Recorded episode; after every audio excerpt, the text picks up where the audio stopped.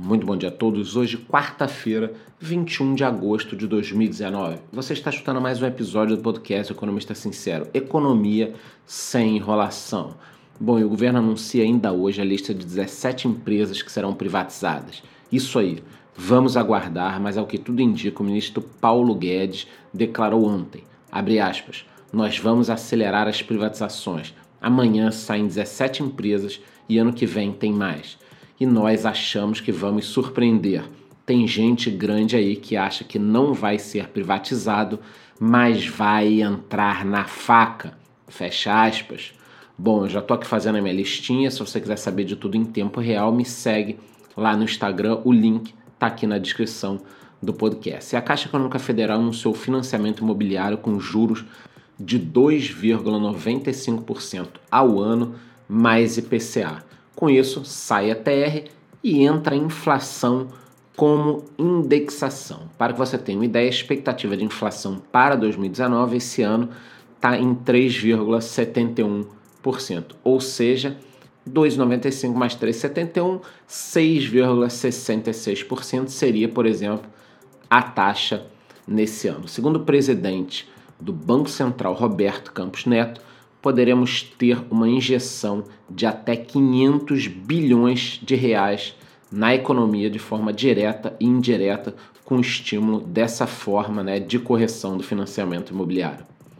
E para vocês verem a importância de algumas medidas dessas, né, o número de processos trabalhistas à espera de julgamento em primeira instância recuou a menos de um milhão de reais pela primeira vez na década.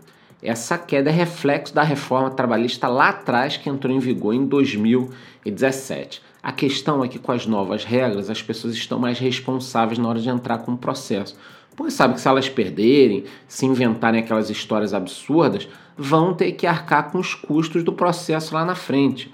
A verdade é que estava se tornando comum, e quem é empregador aqui está estudando meu podcast vai entender o que eu estou falando, estava se tornando comum empregados saírem das empresas e colocarem a empresa na justiça só para ver no que dá. É aquela ah, vou colocar a empresa no pau, né? Aqui no sul o pessoal fala assim, vou colocar no pau e vou ver o que dá, eu ganho de repente um trocado, meu amigo que saiu botou e ganhou também. Então esse era um problema socioeconômico, né? Que parece que está sendo resolvido.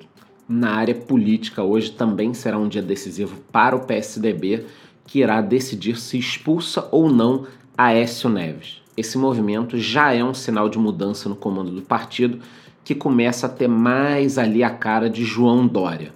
Para quem não se lembra, Aécio Neves foi pego naquele escândalo do Joesley Day, sendo acusado pela justiça de ter recebido 2 milhões de reais da JBS. E já que entramos na seara política, o ex-prefeito de São Paulo, Fernando Haddad, foi condenado ontem a quatro anos e seis meses de reclusão por crimes de caixa 2.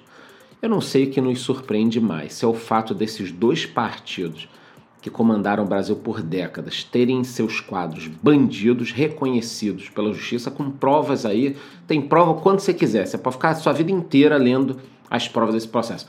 Ou você vê aquele nosso coleguinha defendendo esse ou aquele político que claramente cometeu diversos crimes, principalmente quando eu vejo as pessoas no meio social, pessoas estudadas, pessoas que não são ignorantes, ignorantes no que tange ao conhecimento, pessoas que não são ignorantes defendendo esse ou aquele político acusado de corrupção. Isso é uma vergonha, isso é o que acaba com o nosso país. Já nos mercados, ontem foi um dia tenso na bolsa, com queda de 0,25%, e foi pouco, hein? Porque durante o dia o calor foi muito maior. Mais uma vez, as ações da Oi chamaram atenção no mercado, elas caíram 27%. Segundo o Bradesco BBI, a empresa precisa vender com urgência alguns ativos para a sua sobrevivência. A situação pode ficar dramática, eu tenho falado diariamente sobre isso lá no meu Instagram. E uma das reclamações que eu mais escuto sobre o mercado, e concordo plenamente, tá? Eu escuto muita reclamação que eu não concordo, mas essa eu me junto a vocês. É que nós não temos empresas na Bolsa de Valores. Isso mesmo. são muito poucas as opções para quem quer investir. Meia dúzia de empresas, você entra ali, está investindo na bolsa há um ano, já conhece tudo, sabe onde você não pode investir, sabe o que pode, já perdeu o dinheiro metade, na outra metade você nunca ganha. Então, eu acho, tá? Que nós precisamos aumentar a quantidade de empresas. Sendo assim, eu passarei a falar mais aqui sobre as novas possibilidades. Uma delas é a Vivara, empresa de joias muito conhecida pelo Brasil, que pretende abrir capital na bolsa ainda esse ano. Para quem não conhece, a Vivara tem 57 anos de mercado, mais de 200 lojas e 1 bilhão de faturamento com quase 200 milhões de reais de lucro em 2018. Ou seja, são números excelentes, é isso que nós queremos. Claro que existem inúmeros riscos nesse tipo de negócio, mas é certo que precisamos de mais empresas, mais segmentos, principalmente empresas médias, de tamanho médio, com potencial de crescimento. Às vezes uma empresa dessa, tipo a Vivara, que tem 230 lojas, entra na bolsa hoje, você participa ali, às vezes espera um de outro preço se corrige, você entra na empresa, quem sabe daqui a cinco anos ela não tem mil lojas e você, que acreditou na empresa, participou dos momentos bons e ruins, vai colher os frutos lá na frente. Agora, praticamente não tem empresa, porra, então eu acho que nós precisamos mais IPOs. Me mandem notícias quando vocês souberem que as empresas querem entrar que eu jogo aqui no nosso podcast. E agora eu tenho uma notícia muito importante: sai do Instagram, fecha os stories aí, fecha o jornal, tá dirigindo, encosta o carro aí em algum meio-fio. Presta atenção nisso que eu vou te falar, tá? Na última semana, eu falei aqui sobre um possível escândalo envolvendo a GE, General Electric. Bom, parece que o caldo está entornando. E segundo o especialista que fez a denúncia, Harry Markopoulos, o mesmo que denunciou o caso Madoff, tá? A fraude de 38 bilhões encontrada pode ser apenas a ponta do iceberg. Isso aí. Caso ele esteja certo, o valor encoberto poderia ser superior a 40% do valor da empresa, tornando esse escândalo maior que o escândalo da Enron e da WorldCom lá em 2002. Segundo alguns analistas, a GE muda o formato de seus relatórios financeiros com frequência para impedir os analistas né, de fazerem essas previsões mais longas. Ela não está tendo transparência na divulgação dos custos, das despesas administrativas. Olha, o caso pode ser enorme. Eu tenho visto muito pouco sobre isso, mas eu trago aqui para vocês. Muito tem se falado sobre a próxima crise mundial e eu mesmo estou devendo um vídeo sobre a próxima crise mundial. Mas quando eu falo para vocês aqui diariamente, para prestar atenção e tudo mais, é porque a próxima grande crise ou grande turbulência, assim como todas as outras coisas que aconteceram no mundo, como a Primeira Guerra Mundial, por exemplo, a crise de 2008, o estopim disso não é um motivo que todo mundo está o tempo inteiro falando.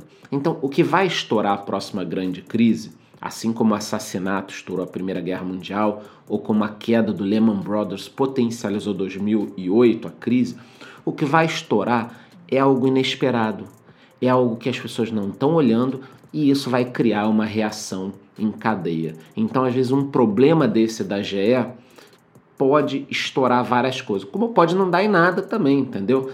Mas eu acho que o estopim de tudo sempre está em algo inesperado. Então, esses especialistas de YouTube que estão há 10 anos tentando acertar quando virar a crise, não estão olhando o detalhe. Todos olham as mesmas coisas. Aí o ouro subiu. Aí a curva de juro americano inverteu. Aí não sei o que. Fica um olhando o outro e não estão olhando as pistas que o mercado está dando para gente. Aquilo em que ninguém está olhando. Só mais duas coisas antes de eu te liberar. Não poderíamos acabar o podcast sem falar da polícia carioca na figura do sniper que ao abater um bandido salvou a vida de 37 pessoas que estavam indo trabalhar na Ponte Rio-Niterói, passando pela ponte. O futuro da sociedade, seja Brasil, mundo, até o seu bairro, passa por cuidarmos uns dos outros.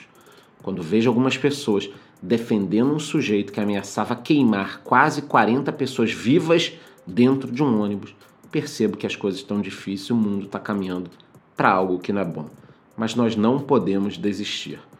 Agora, só temos uma coisa a fazer: cuidar dessas 37 pessoas que ficaram afetadas pelo resto da vida com traumas e vários problemas e parabenizar a polícia carioca por uma ação muito bem sucedida que salvou aí a vida dessas pessoas. Uma última coisa é a seguinte: eu consegui a lista aqui em primeira mão das empresas que devem. Não venham me encher o saco depois se tiver uma ou outra aqui que não entrou na lista ou que não estava que estava errado. Mas eu consegui a lista das 17 empresas que devem ser privatizadas. Anota aí. Engia, a BGF, Serpro, Dataprev, Casa da Moeda, CEAGESP, Ceasa Minas, CBTU, Transurb, Codesa, EBC, Ceitec, Telebrás, Correios, Eletrobras, Lotex e Codesp. Essas são as 17 empresas que o ministro Paulo Guedes deve anunciar hoje em termos de privatizações. Segura aí, durante o dia eu comento isso aqui. Pode entrar no Telegram e no Instagram, os links estão na descrição do podcast. Nos vemos amanhã no mesmo horário. Muito bom dia.